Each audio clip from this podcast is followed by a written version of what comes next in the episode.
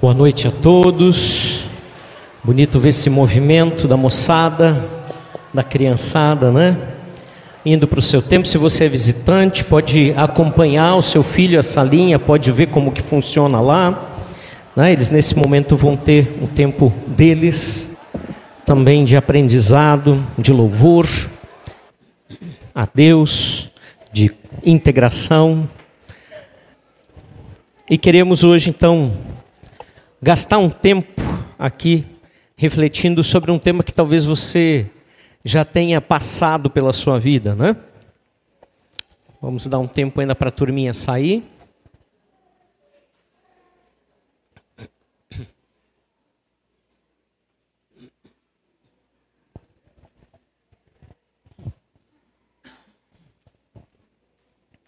Eu estou voltando esse tema que fala de uma teologia a respeito de pequenos ou grandes fracassos na nossa vida e que eu quero chamar de o poder do fracasso. É, eu creio que nós pensamos pouco sobre isso, nós pensamos muito sobre sucesso, nós planejamos muito para ter uma vida bem sucedida, para que os negócios possam ir bem, para que os nossos filhos e famílias estejam em harmonia, em sintonia e possam continuar crescendo. Enfim, o nosso foco em geral sempre é no sucesso, no bem-estar e no progresso da vida. Isso não é ruim. Não necessariamente é algo que nós não devamos fazer, pelo contrário, nós devemos sim planejar nossa vida, nós devemos avaliar o que não dá certo e o que precisa ser melhorado. Mas a gente não reflete o suficiente sobre as nossas os nossos fracassos, as nossas lutas e os nossos tombos muitas vezes, né? Eu creio que todos nós passamos por isso e nos sentimos fracassados, nos sentimos derrotados muitas vezes. Não sei qual é a tua situação hoje, eu não sei como você se encontra aqui neste momento, o que vem à sua mente quando vê um tema como esse sendo projetado para que a gente reflita. Mas, enfim, eu tenho nos últimos dias, especialmente nas duas últimas semanas, sentido um pouco disso, de um fracasso pessoal, de um fracasso ministerial, e que quero deixar todos bem tranquilos de que não é nada grave, nada sério. Sério sempre é, né? Mas nada grave e que nos deixa frustrados, nos deixa desanimados e às vezes até prostrados, né? Eu não sei, como disse, talvez você tenha estado nesse lugar há pouco tempo, ou quem sabe esteja neste lugar de fracasso. Eu não conheço seu coração. Deus conhece. E muitas vezes nem são grandes fracassos. As pessoas em nossa, nossa volta, às vezes, nem percebem que estamos nos sentindo assim. E nem fazem ideia. Mas o Senhor teu Deus conhece o teu e o meu coração. E sabe de todas as nossas necessidades. Mas o que eu queria então é, refletir nessa noite e para a gente pensar É, o que, que é exatamente que nós vamos conversar? Sobre o que nós vamos falar? Gente, em hipótese alguma, nós estamos fazendo aqui uma apologia, uma defesa ao fracasso, ou é, aquela coisa de é, né, quem é da minha época lembra do Lipe, a hiena, ó oh, dor, ó oh, vida, né? ó oh, tristeza. Não é isso, em hipótese alguma, que queremos fazer nessa noite, a partir da palavra de Deus. Mas sim é trazer uma perspectiva sobre como Deus usa o nosso fracasso. E muitas vezes o nosso sentimento de fracasso, justamente para nos amadurecer e para cumprir os seus propósitos em nós que normalmente não seriam cumpridos num clima de tudo bem, de sucesso, de vida maravilhosa, tudo dando certo. Eu queria é, começar compartilhando com vocês um fracasso da nossa vida, do nosso, da nossa vida familiar, de muitos anos atrás, para você entender um pouco onde eu quero chegar. É, nós somos naturais. Eu sou natural de Três Coroas. Hoje tenho minha mãe aqui né, comigo. Tem a Zane, Zane, levanta a mão aí, que é nossa amigona lá de Três Coroas. A Rose é natural do centro do estado, né, das minas de carvão. E, e nos encontramos em Três Coroas. Nos casamos, nos apaixonamos, nos casamos. E eu fui para o ministério, assim como Carol, fiz o Seminário Teológico de Gramado, fiz o bacharel em teologia. E servíamos na nossa igreja local já até contratados pela igreja. E a ideia era que quando terminasse o meu seminário, estava prestes em 90, desculpa, é 97, eu terminei então o tempo de estudo e ali eu era contratado de meio turno pela igreja e outro turno então eu trabalhava, eu estudava em Gramado no Seminário Teológico de Gramado. Então quando tínhamos a reunião, meu contrato ia até final de, até 31 de dezembro de 97, onde então nós iríamos reconversar, porque afinal seria agora um bacharel em teologia formado e a igreja ia decidir então se continuaríamos só com meio turno ou se nós continuaríamos ou se eles eh, me absorveriam integralmente.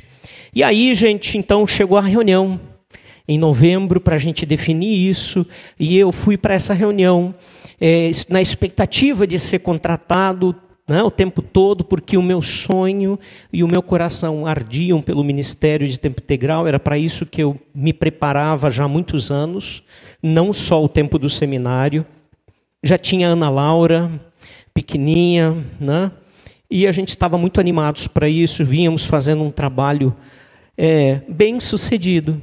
Né? reconhecidamente bem sucedido pelas pessoas na nossa volta, pelos líderes que estavam sobre nós.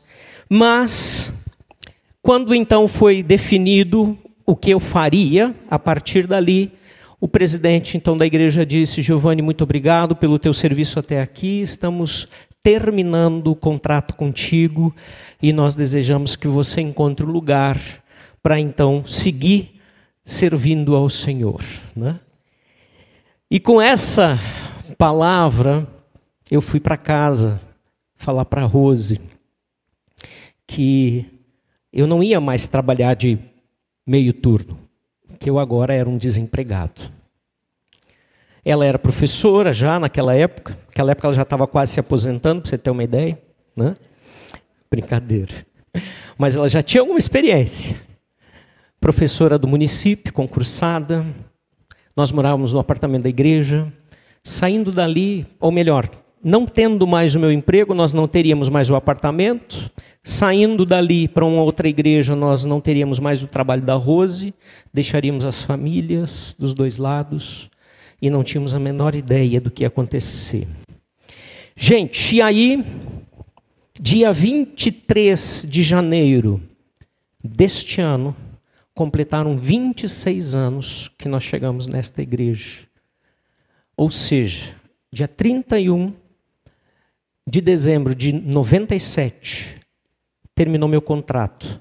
E dia 23 de janeiro de 98, a mudança já chegou aqui. Tita, levanta a mão, Tita. Ele foi o único que sobreviveu da mudança, que me ajudou a carregar. Os outros todos saíram da igreja depois da mudança, dizendo: meu Deus, não dá, não tem condições de ficar.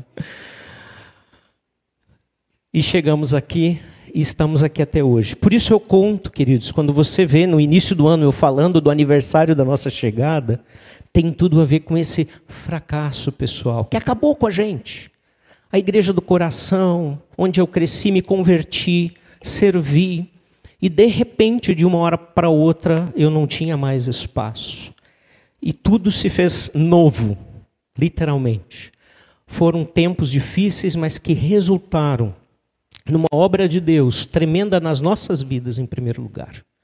Então, o que eu quero trazer para nós é que nem sempre o fracasso é fracasso do ponto de vista de Deus. E eu queria te convidar para lermos esse texto. Ainda é uma leitura introdutória, porque hoje a gente vai passear por alguns textos. Não tem um texto base. E, e esse texto né, de Lucas 22, 39 é um texto muito usado na Páscoa mas que eu creio ter tudo a ver com o que nós estamos conversando aqui nessa noite. E que diz o seguinte, Lucas 39 até o 46. Como de costume, Jesus foi para o Monte das Oliveiras e os seus discípulos o seguiram. Chegando ao lugar, ele lhes disse: Orem para que vocês não caiam em tentação. Ele se afastou deles e, uma, a uma pequena distância, ajoelhou-se e começou a orar, dizendo: Pai, se queres, afasta de mim esse cálice, contudo, não seja feita a minha vontade, mas a tua. Apareceu-lhe então um anjo do céu que o fortalecia. Estando angustiado, ele orou ainda mais intensamente, e o seu suor era como gotas de sangue que caíam no chão. Quando se levantou da oração e voltou aos discípulos, encontrou-os dormindo, dominados pela tristeza, porque eles estavam extremamente tristes. E aí Jesus diz: Por que estão dormindo? perguntou-lhes. Levante-se e orem para que vocês não caiam em tentação. Até aqui. Os outros evangelistas também falam desse texto, dessa ocasião, exceto o evangelista João. Mateus, Marcos traz mais informações, mais detalhes. Lucas traz um detalhe interessante que os demais omitem, que é que um anjo vem consolar Jesus né?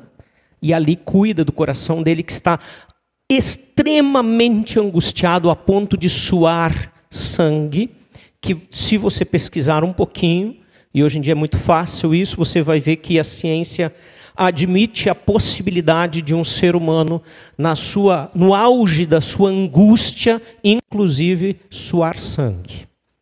E era o que aconteceu com Jesus aquele 100% Deus que se fez 100% homem, ou seja, que escolheu ser a criatura para nos salvar, passou por todas as nossas angústias e todas as nossas dores e sabe muito bem o que é sofrer. Gente, se nós olhamos para esse texto e para essa situação, ela tem cara de vitória, em hipótese alguma. Ela tem um enorme cheiro de fracasso. Os discípulos, eles viram tudo o que estava acontecendo e Jesus havia preparado eles, porque isso aconteceu logo depois da Santa Ceia, né? da última ceia, onde Jesus deixou claro: essa é a última ceia que eu participo com vocês, daqui só lá na eternidade, porque eu estou partindo. Aliás, ele diz, já deixa claro que o traidor estava entre eles, ele ia ser entregue na mão dos pecadores. E os discípulos estavam tomados, aqueles que estavam tão fervorosos com a vitória, o sucesso, Jesus cada vez curando mais pessoas, ficando cada vez mais popular, e as pessoas seguindo ele e eles aguardando ansiosamente por séculos, ele, os seus pais, todos os seus antepassados, por um Messias Salvador que os livrasse do jugo dos romanos e de toda a escravidão. De repente eles pensam que estão neste movimento de libertação, aí, de uma hora para outra, ele diz: preciso morrer. E vai ser daqui a pouco. E ele, no seu pleno estado humano, sofrendo como um ser humano, chega a dizer para o pai: Pai, se possível, afasta de mim esse cálice, eu não quero passar por essa hora. Mas ele veio para isso. João 10, 18. Ninguém tira minha vida, eu espontaneamente a dou.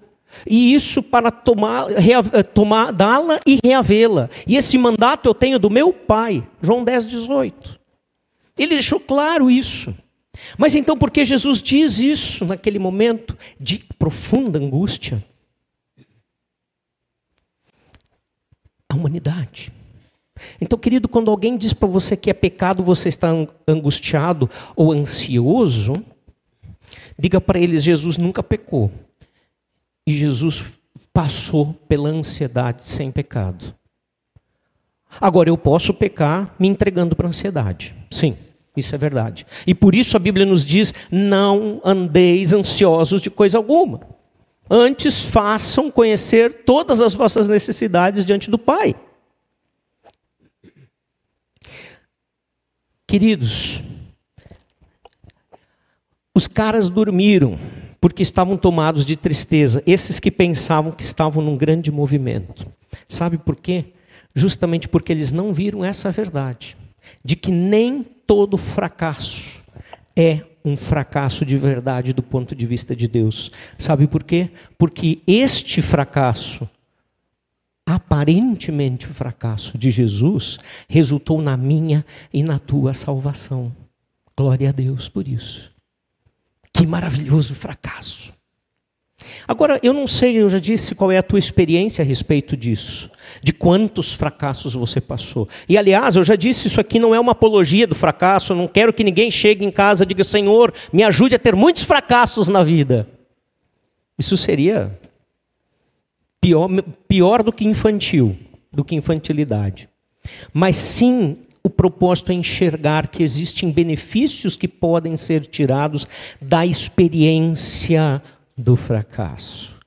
Não de que devemos desejá-lo, muito menos promovê-lo por incompetências, escolhas erradas e o próprio pecado, porque o pecado nos leva ao fracasso seguidamente e o sofrimento é justo e vai trazer crescimento? Pode trazer, mas vai trazer muito sofrimento por escolhas erradas. Não é isso que nós estamos falando. Mas quando você fracassar ou sentir-se fracassado, entenda que existem benefícios que você pode tirar disso. E eu quero então começar a olhar para esses benefícios. O primeiro deles é que o fracasso nos ensina a ter uma mente aberta. Sucesso pode nos levar a conclusões erradas muitas vezes. E a primeira conclusão errada que eu tenho a tendência de tomar é que eu consigo, que eu posso. Ó, viu? Eu consegui porque eu fiz assim e assado e deu certo. Então agora aqui eu vou fazer também do mesmo jeito e vai dar certo. E é assim sempre. Não. Muitas vezes nós não conseguimos repetir o mesmo sucesso. E na nossa experiência nós tivemos isso. Né? A Gabi está por aqui está com as crianças? Gabi, Dirceu, estão com as crianças. Né? A Nanda daquela época também. Quem mais? Daquela época nós chegamos, vocês eram, tu era adolescente nossa, né? Meu Jesus. Com quatro filhos agora. Quando nós chegamos na igreja, nós chegamos porque na igreja de onde nos mandaram embora, nós tínhamos a fama de ter um bom trabalho com adolescentes. E aqui eles estavam precisando de um pastor de adolescentes. E, gente, eu confesso para vocês, e foi nos dito isso: nós precisamos de um pastor de adolescentes, nós estamos contratando vocês para isso.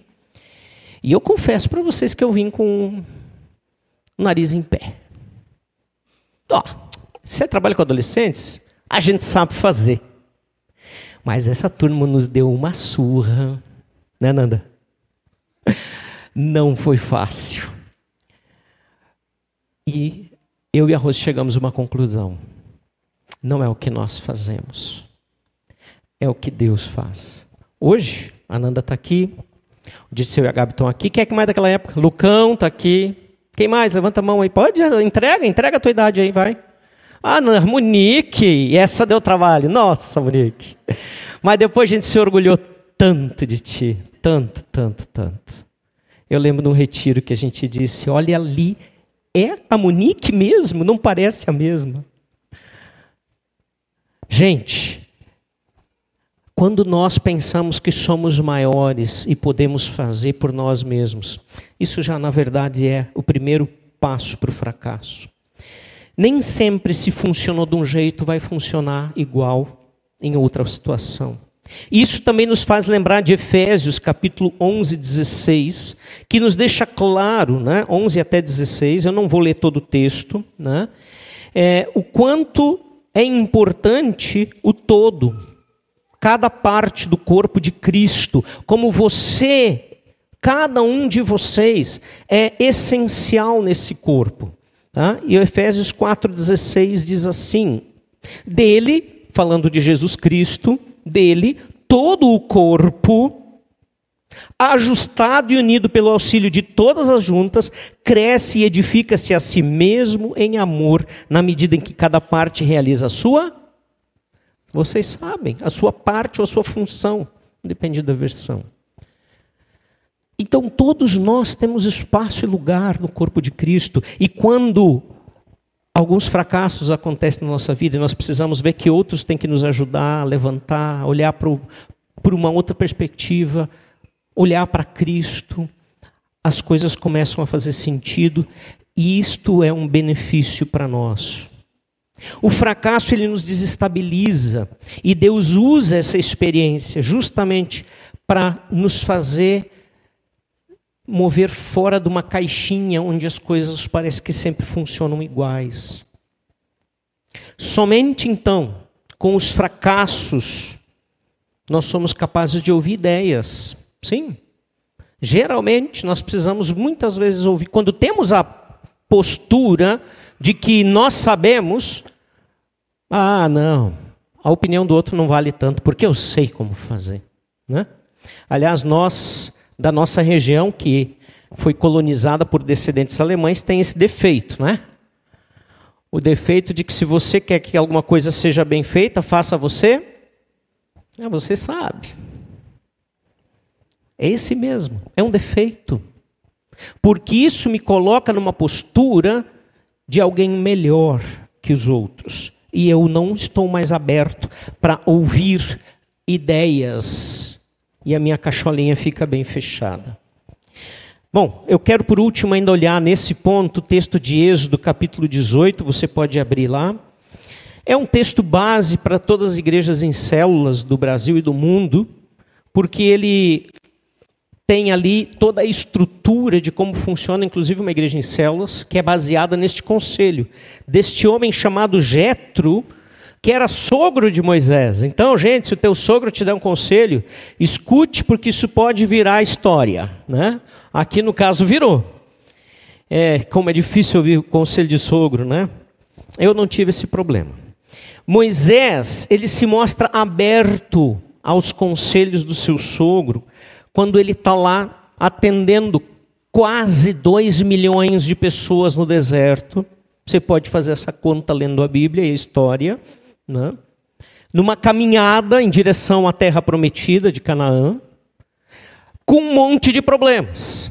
Agora pensa, se você na sua família, entre quatro, cinco, seis, tem problema toda hora, imagina caminhando no deserto com dois milhões de pessoas. Ah, no deserto não tem nada para se preocupar, não tem Wi-Fi, não tem internet, não tem nada, né? É, não tem nada, não tem comida, não tem água, não tem nada. Era dependência total de Deus e a confusão rolando solta. É só ler Êxodo que você vai ver isso. E Moisés está lá, resolvendo esses, esses problemas. E diz o texto anterior ao que nós vamos ler, do início, né, do nascer do sol, ou seja, não tinha luz elétrica, clareou o dia, está Moisés atendendo o povo para ver se dá conta. Até o fim do dia, e a fila não terminava. Então, se você acha difícil pegar ficha no SUS, lembra do tempo de Moisés. O sogro vê aquela situação, vai visitar Moisés, vê aquela situação e diz: Moisés, isso não é bom nem para ti, nem para o povo. Versículo 17: Respondeu o sogro de Moisés: O que você está fazendo não é bom. Você e o seu povo ficarão esgotados, pois essa tarefa lhe é pesada demais. Você não pode executá-la sozinho. E Moisés não deu uma de teimoso, mas ouviu o sogro, e a partir dali, a, a, toda a história de Israel passa a ser diferente, porque existe um governo de clãs que funciona muito bem e hoje ainda serve de modelos para a vivência espiritual das igrejas, principalmente as que escolhem células, grupos pequenos, familiares, para serem pastoreados e para pastorear. Né? Gente, quando a coisa não está funcionando, quando tem fila e você não dá conta, de repente você está aberto para ouvir uma ideia. Por isso que o fracasso tem o benefício de nos ensinar, sim, a ouvir outras pessoas. Mas vamos além e ver aqui que o fracasso também nos ensina a depender do Senhor.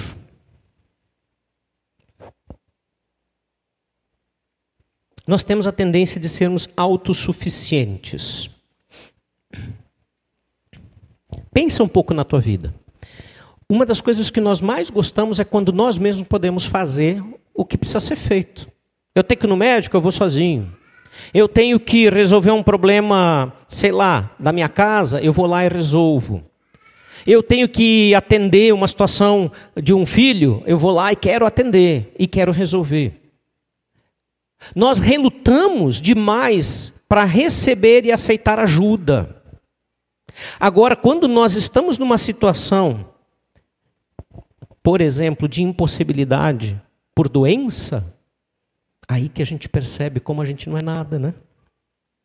De repente, ontem eu fazia tudo, hoje eu preciso ser carregado, hoje eu preciso ser cuidado, hoje preciso limpar minha sujeira, porque eu não consigo mais ir até ao banheiro. E aí se percebe que o ser humano realmente é muito fraco e dependente. Mas pena que é só assim, porque isso somos nós, gente. E Deus nos fez para sermos dependentes. Você já percebeu que a grande maioria dos animais eles nascem e já saem quase né, dependentes? No mínimo, saem caminhando, né? saem se virando, o ser humano não é assim. Quanto tempo o ser humano precisa, em média, para caminhar?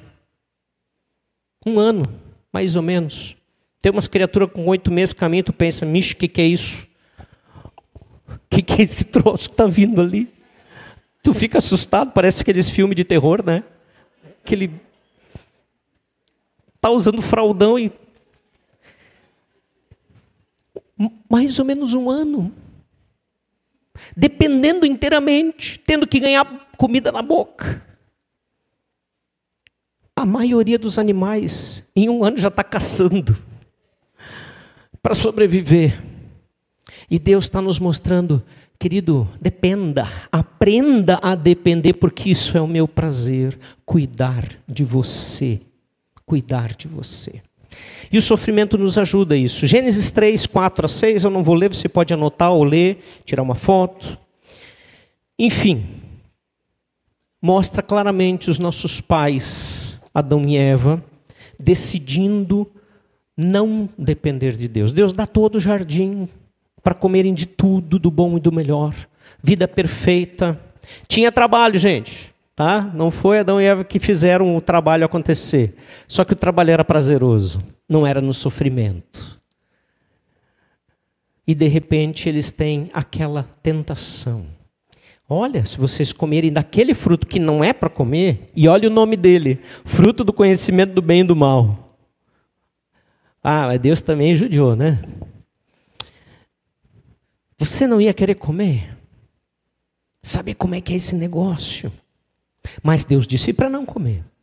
Porque se a gente comeria dele, nós iríamos morrer. Está tudo no texto lá, de Gênesis capítulo 3. E aí eles decidem: ah, mas eu quero ser igual a Deus e não precisar mais esperar por Ele. E desde ali você e eu fazemos as mesmas coisas. Paulo, o apóstolo, ele é um exemplo de uma vida moldada por fracassos circunstanciais. Imagino que os comentários a respeito das tragédias da vida de Paulo não eram comentários de né, é, sucesso e, enfim, de triunfalismo, porque ele passou por situações terríveis. 1 Coríntios 11, 23 a 29, ele fala ali de muitas delas, onde ele cita prisões, cadeias, naufrágios, mais que um. Né? Açoites, foi açoitado, apedrejado, levado para fora da cidade por morto. Aí os caras foram embora, ele olhou, abriu aqui, ali, levantou e foi embora. Tudo isso, ele diz que aprendeu a passar fome, frio e necessidade. Pô, isso é vida de sucesso. Mas aí a gente olha para a Bíblia do Novo Testamento, 13 cartas são dele. Ou seja, 13 livros do Novo Testamento, Deus usa por causa da vida de fracassos desse homem. E aí nós vamos ver no versículo 30, também de 2 Coríntios, né? quando ele vai dizer assim, 2 Coríntios 11, versículo 30, se devo orgulhar-me, que seja nas coisas que mostram a minha fraqueza.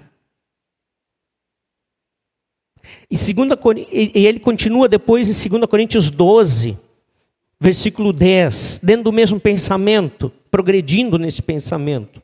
Por isso, por amor de Cristo, regozijo-me, ou seja, alegro-me nas fraquezas, nos insultos, nas necessidades, nas perseguições, nas angústias. Por quê? Pois quando sou fraco é que sou forte. Porque Paulo entendeu que nessas horas ele dependia de quem ele tinha que depender. Depender de Deus. E os fracassos nos ensinam a depender desse Deus e não da nossa própria força. Um crescente, profundo sentimento de incapacidade nos torna cautelosos e humildes. E sabe o que a Bíblia fala sobre humildade? Você tem aqui vários textos, todos eles falando sobre humildade. Vou citar rapidamente eles, na ordem que estão ali, de 1 Pedro. Portanto, humilhem-se debaixo da poderosa mão de Deus, para que ele os exalte no tempo devido. Provérbios 16: O Senhor detesta os orgulhosos de coração. Quem detesta? O Senhor, não eu. Sem dúvida serão punidos. Tiago 4, 6, mas ele nos concede graça maior. Por isso, diz a Escritura, Deus se opõe aos orgulhosos, mas concede graça aos humildes. E 2 Samuel 22 diz: Salvas os humildes, mas os teus olhos estão sobre os orgulhosos para os humilhar. Gente, você percebe que quando nós muitas vezes conseguimos olhar para a nossa fraqueza e entender que Deus é a nossa suficiência, isso é nos humilhar e entender que Ele ama isso. Ele não ama nos humilhar, não é isso. Ele ama quando nós nos rendemos a Ele. Só que a gente é duro de coração. Esse é o grande problema. Um outro benefício, um terceiro que eu quero falar, é que o fracasso aprofunda nossa capacidade de discernimento, de avaliar as coisas, de saber o que é certo e o que é errado, de entender o que é suspeito e o que é bom.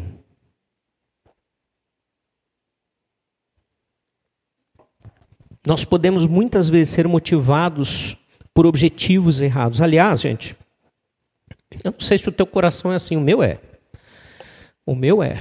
Algumas vezes, quando eu me pego refletindo mais profundamente em algumas atitudes, eu percebo que a motivação ela não foi boa. Ela tinha algo por trás. Sabe aquela coisa da segunda intenção? E aí, puxa, eu não tinha percebido, mas é isso mesmo. Sabe por quê? Profeta Jeremias, que a gente vai falar um pouco dele daqui a pouco mais, né? Ele deixou claro no livro dele, e quando digo profeta Jeremias, é Deus através do profeta. Ele diz no versículo 9 do capítulo 17: Enganoso é o coração mais do que todas as coisas, e desesperadamente corrupto, quem o conhecerá? O versículo 10 traz a resposta.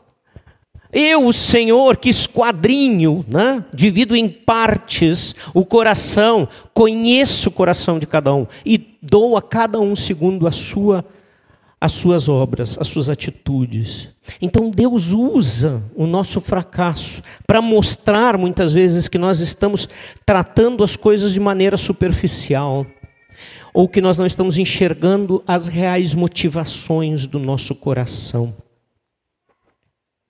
O texto de Malaquias, ah, lembrando antes do texto, né, quando nós pensamos é, que Israel, no tempo dos holocaustos, fazia os holocaustos com um propósito, com, com a intenção errada. O propósito de Deus com os holocaustos era apontar para aquilo que Jesus ia fazer. Aquele que um que morre por todos. Os holocaustos começaram com Deus matando um animal e não diz qual que é, na criação perfeita que ele tinha feito, que não precisava ninguém e nada morrer, para cobrir a nudez e a vergonha de Adão e Eva. Porque ele que fez as roupas das peles desse animal, para Adão e Eva. Agora imagina você, como é que fica um, vamos dizer que fosse uma ovelha lá, né? Deus lá tirou o couro da ovelha e deixou ela caminhando sem couro. É a morte substitutiva. Adão e Eva pecaram e tiveram que ter a sua nudez, a sua vergonha encoberta. E agora, esse era o objetivo dos holocaustos.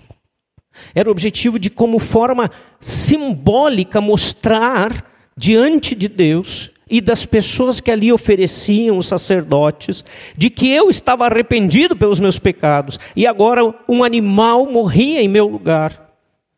Mas não. O que faziam? Levavam qualquer animal fora dos padrões que tinham sido solicitados. Normalmente o que sobrava, que estava estragado, coxo, manco, ruim. Está sobrando mesmo, ninguém vai querer comprar. Leva lá para oferecer. E Deus diz: ofereçam esses animais para os seus reis e governadores, para ver se eles vão aceitar. No mesmo texto de Malaquias você vai ver isso.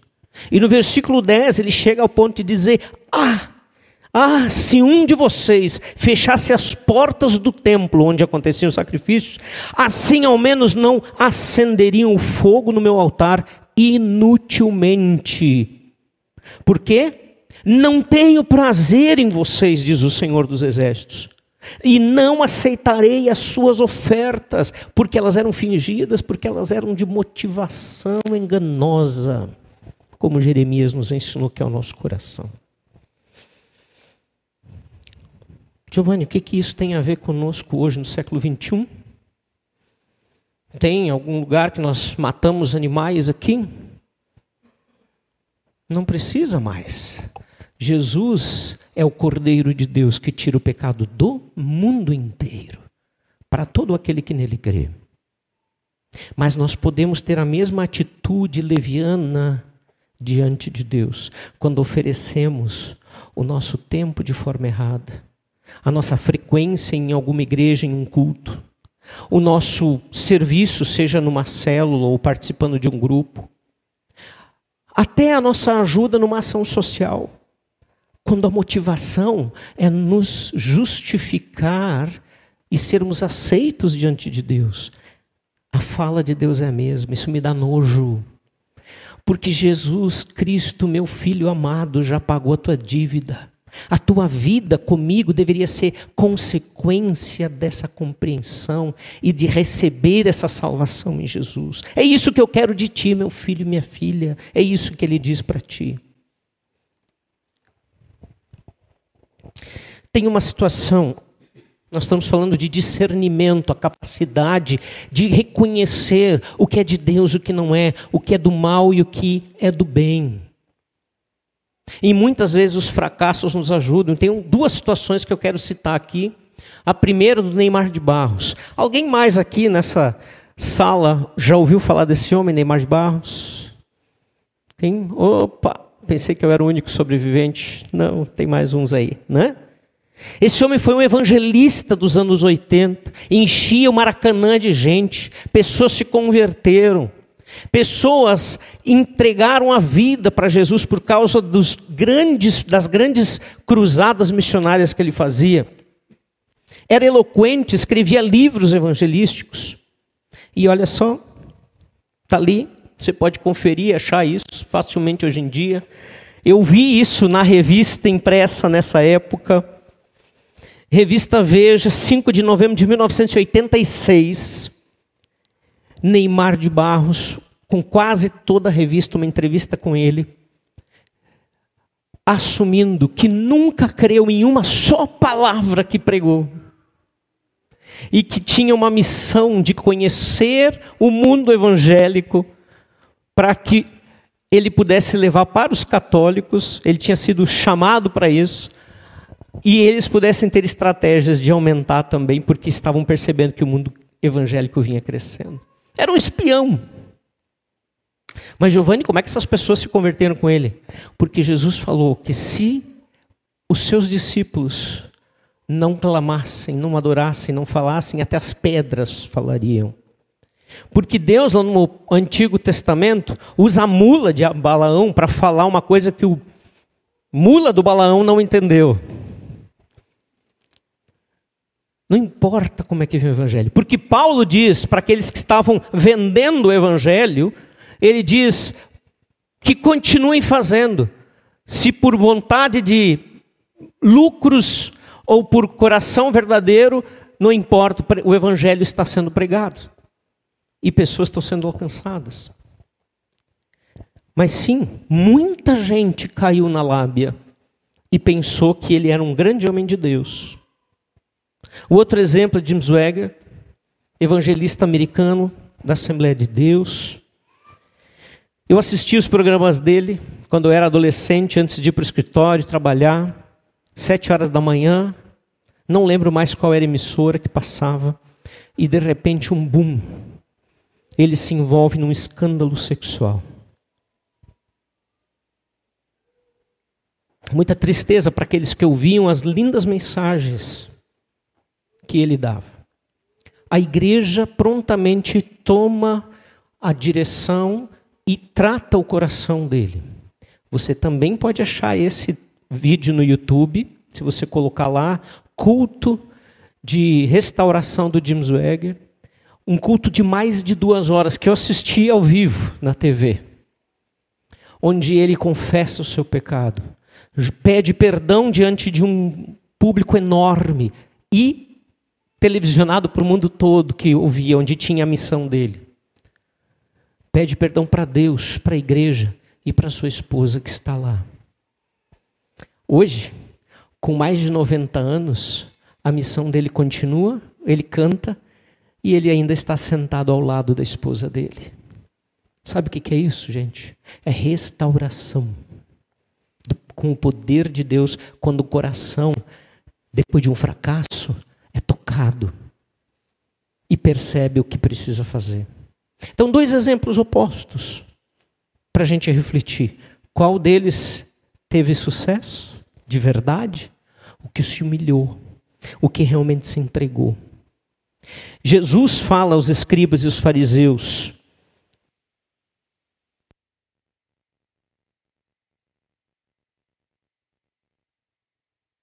Som. Esse normalmente é o, é o sinal do sonoplasta dizendo que está na hora de eu parar. É isso, né, gurizada? Deixa eu ver aqui. Não, é cedo. Meu cronômetro está no zero zero ainda. Ó. Ah, eu esqueci de ligar, gente. Puxa vida. Jesus disse sobre os fariseus em Lucas 11:46, quanto a vocês, peritos da lei, disse Jesus, ai de vocês também, porque sobrecarregam os homens com fardos que dificilmente eles podem carregar, e vocês mesmos não levantam nenhum dedo para ajudá-los. Ou seja, eram religiosos que falavam o que não viviam e colocavam fardos e pesos de legalismo sobre as pessoas. E Jesus está dizendo: ai de vocês. E queridos, nós precisamos aprender a discernir as coisas. E esse é um dos benefícios quando nós damos com a cabeça né, na parede, a próxima vez a gente já sabe que a parede é dura e começa a tomar mais cuidado.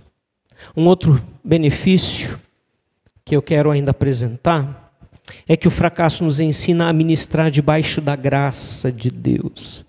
E Deus tem me ajudado muito nessa área. Eu sei que alguns irmãos vão dizer, é verdade, eu lembro, há 26 anos atrás, faltava graça. A maioria de nós pensa que o ministério que nós fazemos, e ministério, se você é visitante, não tem nada a ver com lá o Distrito Federal, tá? Ministério na igreja é o serviço que cada cristão faz para o reino de Deus. E muitos de nós pensamos que, em alguma medida, o ministério depende de nós. É eu que faço ele acontecer. O que tem de real aí é que eu preciso fazer o melhor. porque eu não estou fazendo para qualquer um, eu, falo, eu faço para o meu Senhor. E você deve fazer a mesma coisa, seja o que for o seu serviço no reino de Deus. Né? Mas, na verdade, nós temos que entender e devemos lembrar que tudo que nós somos e fazemos é baseado na graça de Deus, depende da graça de Deus, que se manifestou em Jesus Cristo na cruz. Nós vamos ver Romanos 12, 6, uma das cartas do apóstolo Paulo, fracassado, né? Dizendo o seguinte: tendo, porém, diferentes dons, ou seja, cada um de nós serve a Deus de acordo com Deus tem orientado e dado para nós pelo seu Espírito, tendo, porém, diferentes dons, segundo a graça que nos foi dada, se profecia, profecia, seja segundo a proporção da fé.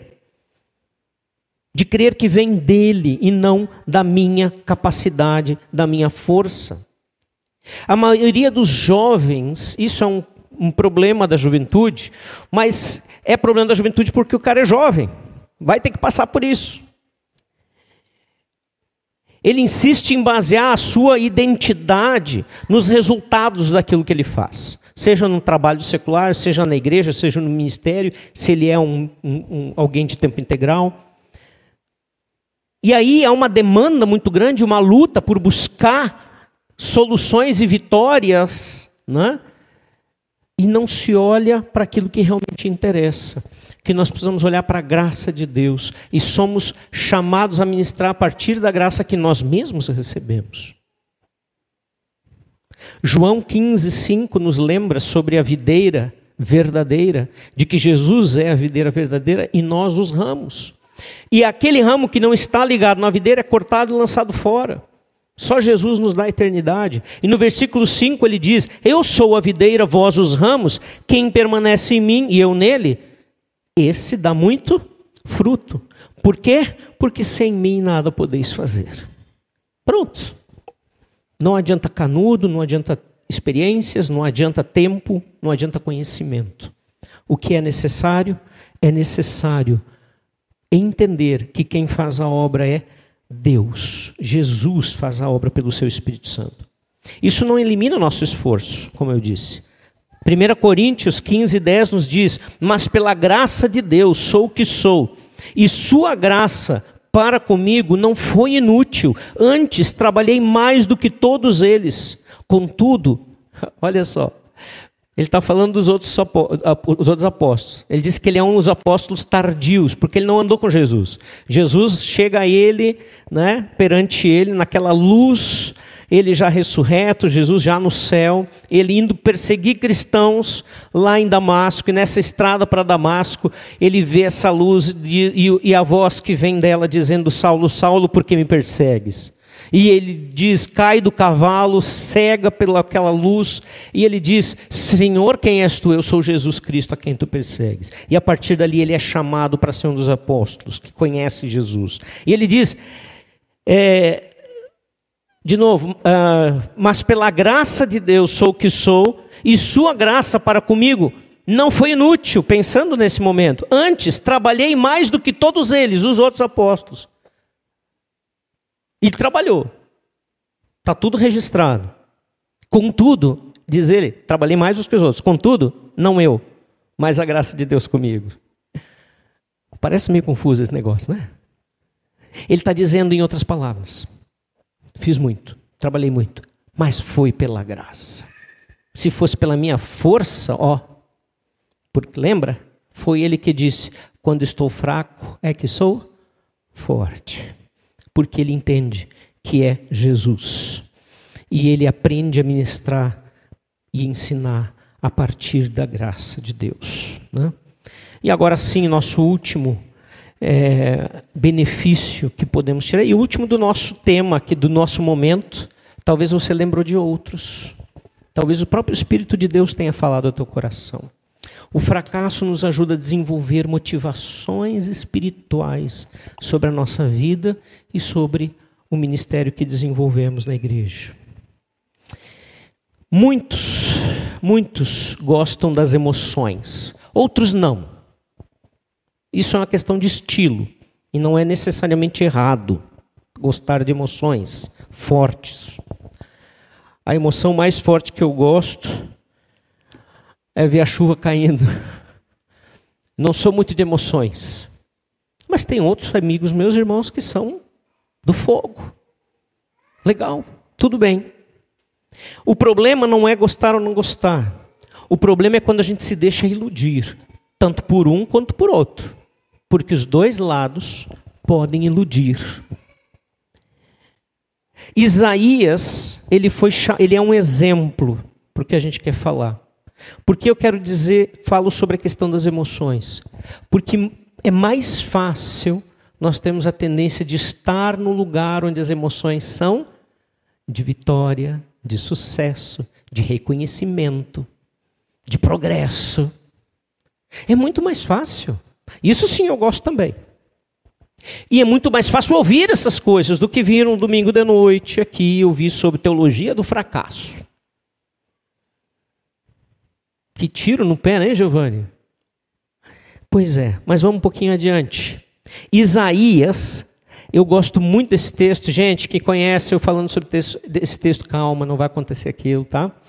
Isaías 6, 9 a 10, nós queremos ler, porque até aí Isaías está tendo uma visão e Deus está chamando ele nessa visão. E a visão que ele tem é, é, é só isso: Deus sentado num grande trono, seres angelicais servindo ele, cobrindo a, sua vista, porque eles não podiam ver a glória de Deus, de tão grande que era esse Deus. Todo o texto descrevendo o que acontecia para mostrar a grandeza desse Deus. E Isaías cai em si e diz: Ai de mim, eu sou um homem de impuros lábios, e os meus olhos viram o Rei da glória. E esse ai de mim tem uma exclamação enorme, e o texto diz: Então gritei. Então não foi esse ai de mim fraquinho que eu dei aqui. Ele estava apavorado diante dessa visão estarrecido, em pânico.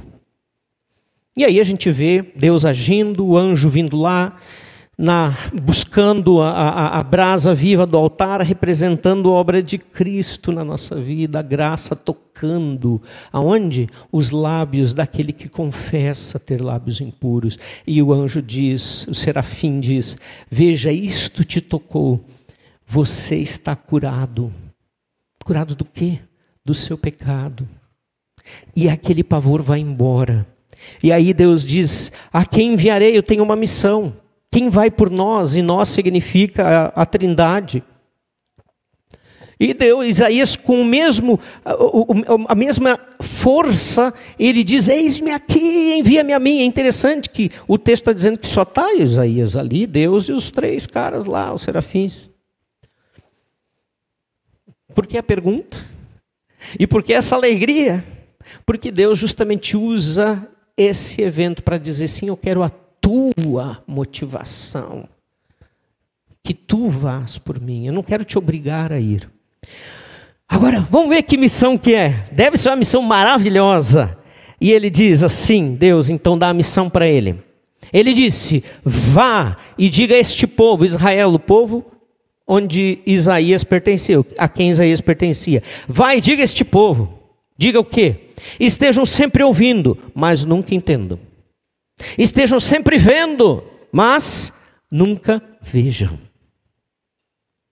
Não jamais percebam, né? Torne insensível o coração desse povo. Opa, mas não é para ser o contrário? Torne surdos os ouvidos deles e feche-lhe os olhos. Ué, não é para abrir os olhos do coração, do espírito? Que eles não vejam com os olhos, não ouçam com os ouvidos e não entendam com o coração, que significa o mais íntimo do ser. Para quê? Para que não se convertam e sejam curados do seu pecado.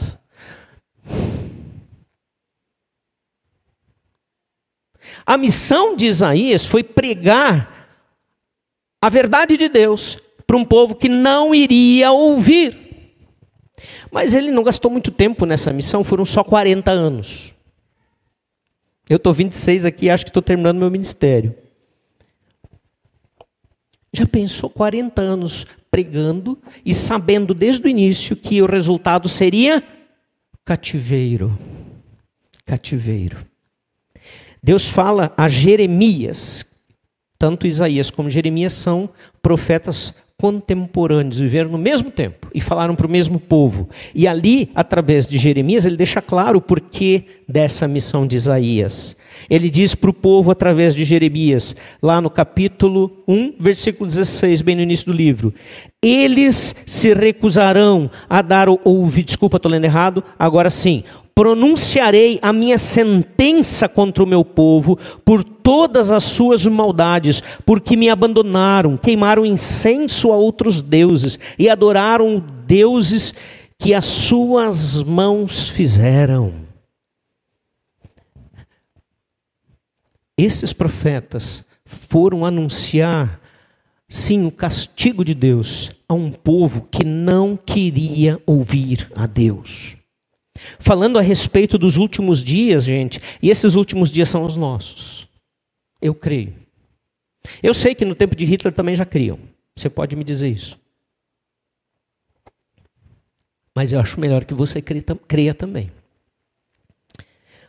E para os últimos dias, Paulo disse o seguinte a Timóteo, advertindo sobre esse tempo que vivemos. Eles, as pessoas daquele tempo, se recusarão a dar ouvidos à verdade, que é a verdade de Deus que nós cantamos, a verdade vos libertará, e essa verdade não é política, é espiritual, voltando-se para os mitos, ou seja, falácias, mentiras, isso são mitos. Você, porém, seja moderado em tudo, suporte os sofrimentos, faça a obra de um evangelista e cumpra plenamente o seu ministério. Quando cristãos são quebrantados pelos fracassos da vida, eles aprendem a ouvir a voz de Deus e a realmente desenvolver motivações espirituais reais. Nós queremos ser uma igreja não que cresce em número, em aparência, mas uma igreja que leva pessoas para a eternidade, porque é isso que vale. O resto tudo aqui vai passar. A motivação espiritual correta de estarmos aqui nessa noite é de adorar um Deus santo, perfeito, que entregou seu filho por nós, que não tinha pecado, por amor a nós, porque ele podia ter refeito a criação dele. E a nossa tarefa é essa: falar desse amor, para que muitas pessoas sejam salvas, para a glória dele, não para nós. Não para nós. Queridos, a busca pelo sucesso a qualquer preço nos desvia dos propósitos de Deus. Não tenha dúvida disso, de que nós não gostamos de errar, de fracassar, mas muitas vezes o fracasso ele pode ser um bom, um excelente professor na nossa vida. E nada vai nos amadurecer mais do que experimentar algumas quedas.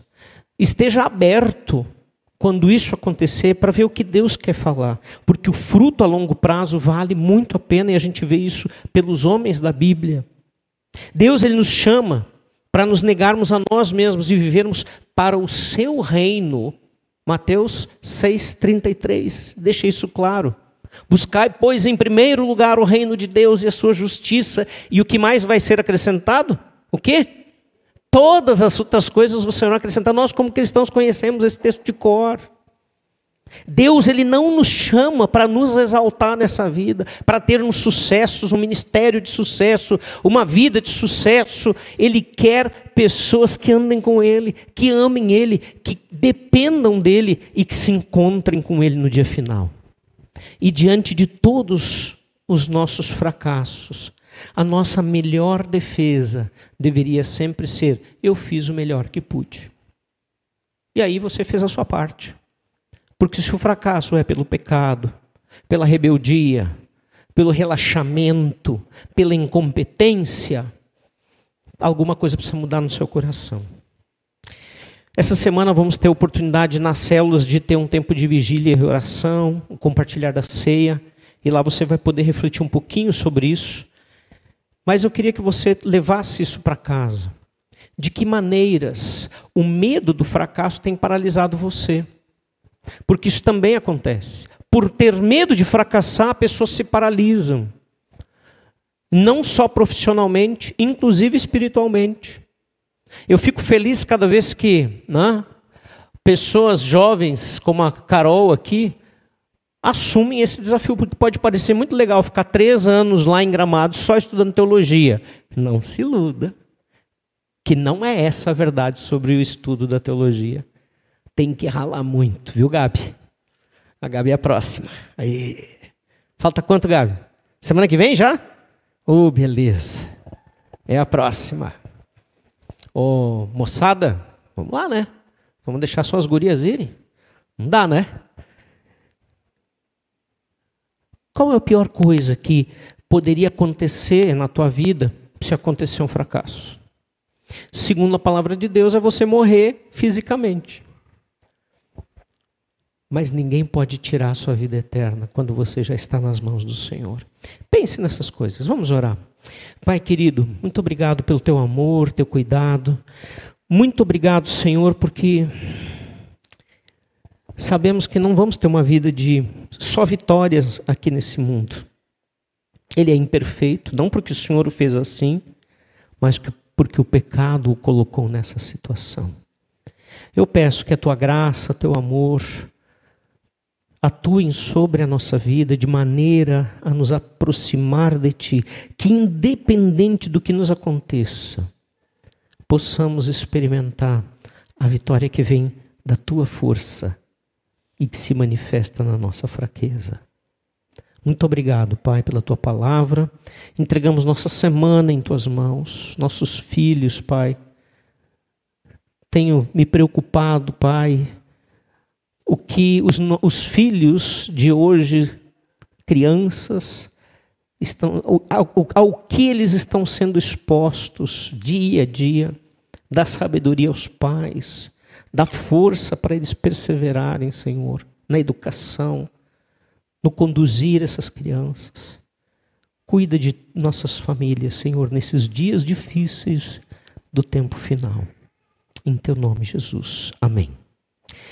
Queridos, uma ótima semana. Temos um cafezinho ali. Fique à vontade ainda para tomar esse cafezinho e ter um tempo de comunhão. Deus abençoe.